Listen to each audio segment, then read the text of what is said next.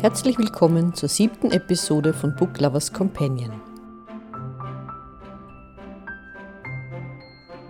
Entgegen anderslautender Versprechungen in der vorigen Episode habe ich beschlossen, Harald von Handschellen und Klebeband zu befreien, damit auch er Bücher vorstellen kann, die ihn bewegt und begeistert haben. Viel Spaß also mit einer neuen Episode von Book Lovers Companion. Was sind deine Bücher, wo du sagst, die haben mich beschäftigt? Das ist das, was mich nicht losgelassen hat.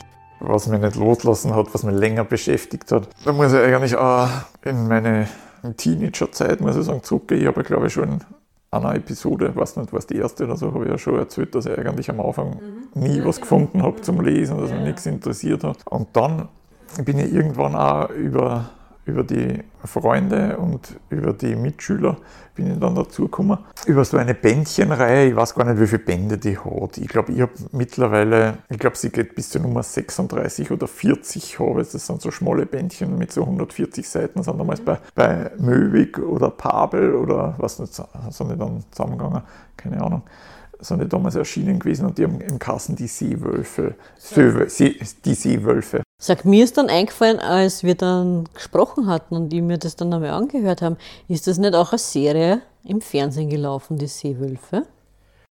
Das weiß ich jetzt nicht. Ich weiß nicht, es hat dann eine gegeben, die hat der Seewolf. Das war von Jack London, ah, ist das gewesen. Da habe ich erst vor, da ich erst vor zwei Jahren da was eine neue Übersetzung gelesen von der Bücherei. Da habe ich das Buch auch nicht kennt habe, ich habe nur die Serie bisher mhm. kennt. Nein, das hat damit nichts zu tun.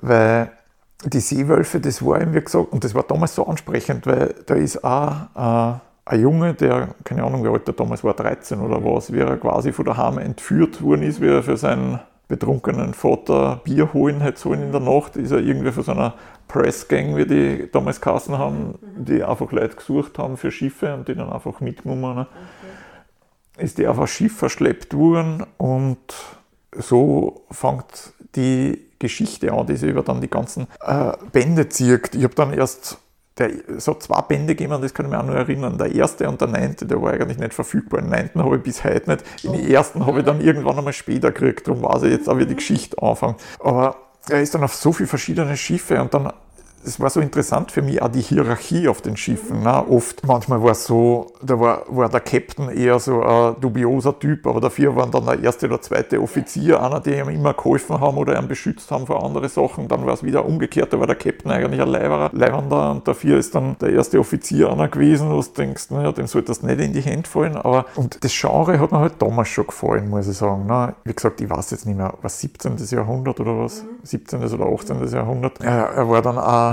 ja, wenn er jetzt geschichtlich besser bewandert war, wieso das wahrscheinlich, weil er war auch auf der Ostindien-Fahrer von der East India Company so gewesen, die da immer umgefahren sind wegen ich glaube in erster Linie wegen einem Gewürzhandel oder so. Ja, und was er da halt erlebt hat, die Stürme und die Seeschlachten und manchmal, es hat dann auch Schiffbruch gegeben und er hat dann über die Bände ist er dann auch äh, zu, äh, auf andere Schiffe gewechselt und damit hat er dann auch auf die Crew gewechselt und so. Und, aber ich, war, ich weiß noch, den ersten Band, den ich überhaupt gelesen habe von der Serie, das war die Nummer 4. Und da war, war ein Stö für mich drin, ich glaube, hat er nicht sogar Kassen im Korallenmeer oder was. Und da ist es wirklich beschrieben gewesen, wie er da einmal schwimmen geht und dann taucht er da runter und sich die ganzen Korallen an. Wir, und das war's das war, glaube ich, überhaupt zum ersten Mal in meiner Geschichte des Lesens, dass ich wirklich nicht mehr gelesen habe, sondern dass ich einen Film gesehen gelesen habe. Ich glaube, das war damals bei dem Buch, bei dem ersten. Und ich weiß nicht, was mir, wie gesagt, das Genre hat mich auf der einen Seite fasziniert und ich glaube, es war aber auch erstens das Abenteuer natürlich und ja. es war dann auch irgendwie, ja, ich weiß, er ist entführt worden, dass er dorthin kommt, aber es war dann trotzdem irgendwie so eine Freiheitsgeschichte, ne? weil ich bin damals gerade in der Schule gewesen, ne? das war in dem Fall äh, das Gymnasium ne? und das war immer, ja, und du musst das machen, das und das, die ganze Zeit war immer nur, du musst, du musst, du musst ne? und das war so eine Freiheitsgeschichte und da denke ich mir, ja, jetzt auf so ein Segelschiff, die Segel über dir da draußen irgendwo und denke ich mir, ja, und rund um die nur das Meer, das stelle das stell ich mir wirklich cool vor ne? und ich glaube, dass das auch zusätzlich zum Genre so ein Kick war, der mir in das so eine kippen hat lassen. Aber weil du das gesagt hast, da habe ich zum ersten Mal ein, einen Film gesehen in der Geschichte. Das erinnert mich an meinen Lieblingsspruch, den ich irgendwann einmal gehört habe vor Jahren. Ich weiß nicht, von wem er ist. Lesen ist Kino im Kopf. Das habe ich gefunden, das ist eine der besten Beschreibungen, was, was Lesen sein kann. Was Lesen sein kann, genau. Auf das kann die in dem Fall großen Wert legen, weil wenn du was hast, wo du nicht reinkippst, dann funktioniert es auch nicht. Dann, dann, kommen, dann hast du nur, nur Buchstaben und Wörter und es kommt kein Film. Ne? Absolut. Aber wenn das passiert, wie gesagt, dann ist es wirklich, Lesen ist Kino im Kopf. Ne? Und zwar ganz toll, nämlich auch noch mit Kino im Kopf, weil du hast deine Besetzung, deine Optimalbesetzung, genauso wie du das haben willst.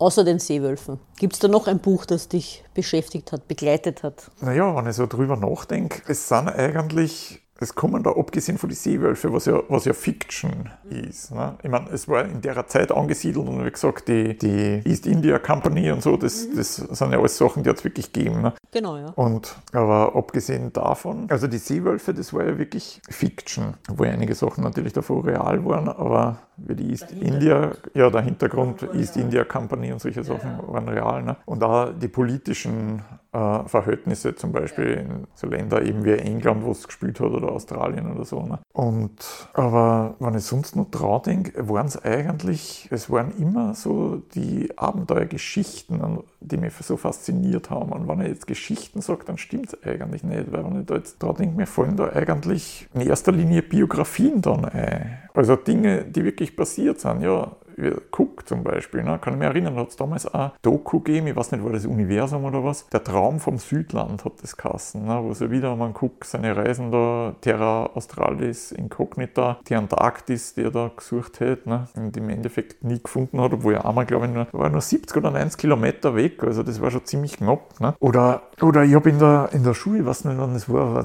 das war im Gymnasium, habe ich in der dritten Klasse, ich glaube, es war die dritte, hat dann jeder Referate halten müssen und ich habe damals über ein Buch Geburtskassen. Mhm. Und ich meine, das Referat, das war dann nicht so, so eine lange Geschichte, aber das, das Thema von dem Buch oder auch der Titel von dem Buch, ich habe damals auch über ein Buch gehalten, war der Titel, es war ein Roman in dem Fall, aber auch basierend auf einer wahren Begebenheit und der Titel von dem Buch war ja Titanic.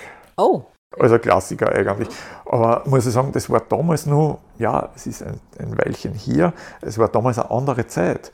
Ein gewisser Robert D. Ballard vom Ozeanografischen Institut in Hole. Ja der ja eigentlich, wie gesagt, Ozeanographie gemacht hat, war ja eigentlich nicht in erster Linie jetzt auf Entdecker. Ne? Der, ah. der hatte damals die Titanic noch nicht gefunden. Das heißt, ich war als Kind, ich habe dann das Buch, das hat meine Großeltern gehört und das haben wir da ausgeborgt für das Referat. Und dann bin ich eigentlich einmal in die Geschichte eingekippt. Und für mich war das schon unverständlich, dass es nur im 20. Jahrhundert oder schon im 20. Jahrhundert so eine Katastrophen gegeben hat. Ne? Erstens, dass da so viele Menschenleben umkommen und dass ein verantwortungsloses Handeln. Gut, muss man halt wieder fragen, was hat in den letzten Jahr, 100 Jahren geändert, seit das passiert ist, was das verantwortungslose Handeln betrifft. Aber das ist ein anderer Punkt. Der Ballard hat damals die Titanic noch nicht gefunden gehabt. Und ich habe mal als Kind, das weiß ich heute noch genau, ich habe meine Eltern damals gefragt. Das Schiff war 280 bis 300 Meter, so genau hat der Typ das auch nicht gewusst, aber ich glaube, es war, ja, weiß nicht, oder um die 270. Auf jeden Fall war es nicht klein. Ne? Ich sage, wenn das jetzt untergeht und sogar schon, weiß nicht, 50, 60, 70 Jahre da unten liegt, habe ich gesagt, ich kann mir nicht vorstellen, dass sie das einfach in nichts auflöst. Denke mal, es muss nach einer gewissen Zeit, denke mal, so ein großes Ding, das kann nicht einfach verschwinden. Und ich habe meine Eltern gesagt, ja, glaubt ihr, dass da noch was da ist davon? Und die Antwort, die ich gekriegt habe, war, wissen wir nicht. Ne? Ja. Ich meine, okay, hat eh keiner gewusst. Ne?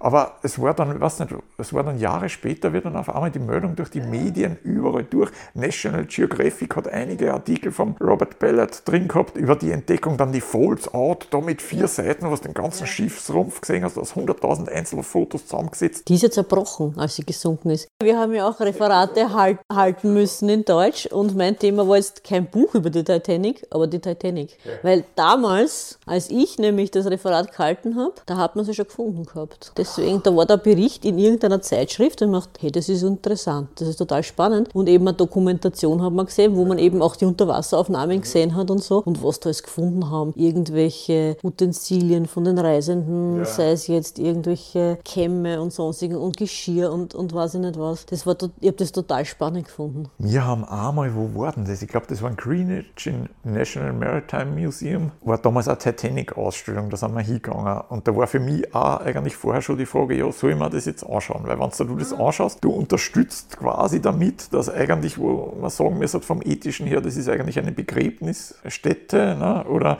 Dings, du unterstützt damit eigentlich, dass das geplündert wird oder sagen wir so, so, du tust auf jeden Fall nichts dagegen, weil wenn Leute hier rennen und da interessiert sind, dann sagen die, nein, wir müssen mehr rausholen und Dings. Aber na, was mich daraus so fasziniert hat, dann an der Pellet-Geschichte, wie gesagt, das ist ja dann, das Thema hat mir ab dem, mhm. also ab ich 13 war, hat mir das nicht loslassen. Ich weiß jetzt nicht genau, wie alt ich war, wie der Pellet das gefunden hat, war ich da, war das fünf Jahre später oder sieben Jahre später, ich kann es jetzt nicht sagen, ohne, ohne nachschauen. Na, auf jeden Fall, dann habe ich natürlich gleich das Buch vom Pellet haben müssen. Ne? Und dann später, Jahre später, habe ich dann einmal eine Biografie von ihm gekauft wo sie dann ausgestellt hat, er hat in der Biografie in der Nacht, wo sie die Titanic gefunden haben, weil sie sind ja da mit so einem, zuerst glaube ich war es so nah und dann glaube ich war es mit so einer Kameraschlitten, sind sie über den Ozean immer in so, in so ein Schachbrettmuster hin und her gefahren. Und da haben sie, und da haben sie, haben sie eben solche Teile gefunden von die Boiler. Und und die haben es eindeutig gewusst, die können nur, sind nur, können nur von dem Schiff sein. Ne? Und da schreibt er eben in seiner Biografie, er hat die Leute natürlich angewiesen, ich meine, er ist eh so viele Stunden, wie es irgendwie gegangen ist, ist er auf der Brücke dort gestanden und hat die Monitore beobachtet, aber, aber irgendwann hat er sich halt dann auch zurückgezogen und wollte nur ein bisschen was lesen,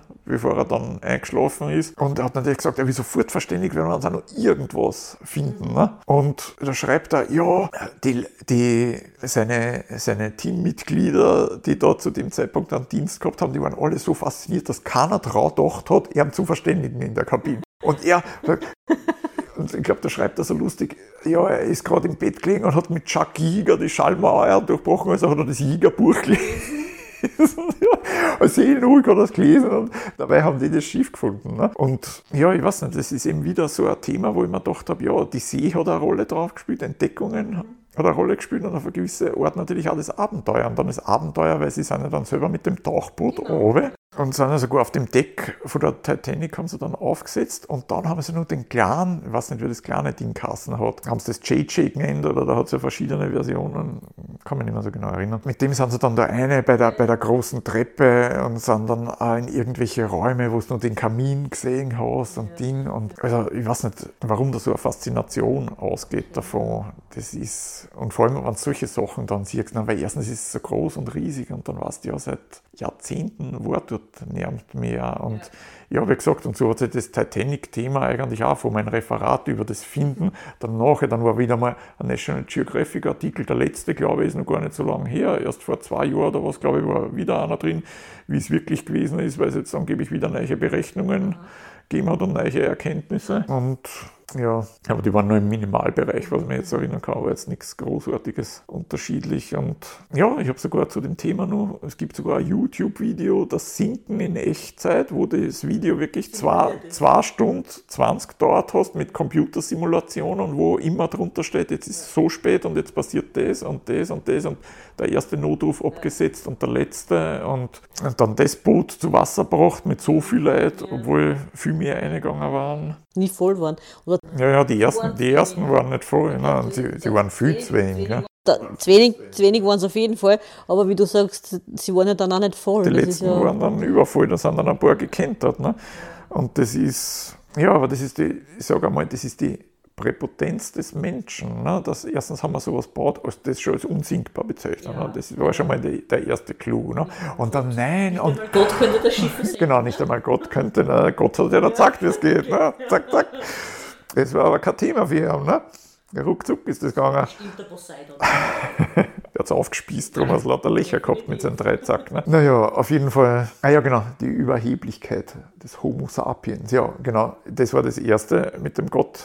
Selbst Gott könnte es nicht. Und das andere war, naja, ja, das Deck da oben, das, das oberste Deck, das Bootsdeck da, das, ja, das wäre sonst so vollgeräumt mit dem Boot. Ich meine, da kann man ja gar nicht mehr gehen, weil man da jetzt für jeden ein Rettungsboot, ich meine, ah, man, sagen wir ehrlich, braucht man für die Leute aus der dritten Klasse jetzt ein Rettungsboot. Ne? Das ist ja, für die erste Klasse haben wir eh nur, das hat sich dann auch ausgestellt, weil der Prozentsatz von der ersten Klasse gerettet, von den Geretteten der ersten Klasse, der war enorm hoch. Ne? Und von der zweiten dann auch noch einige und von der dritten waren halt wirklich die wenigsten. Ne? Ja, tragischerweise.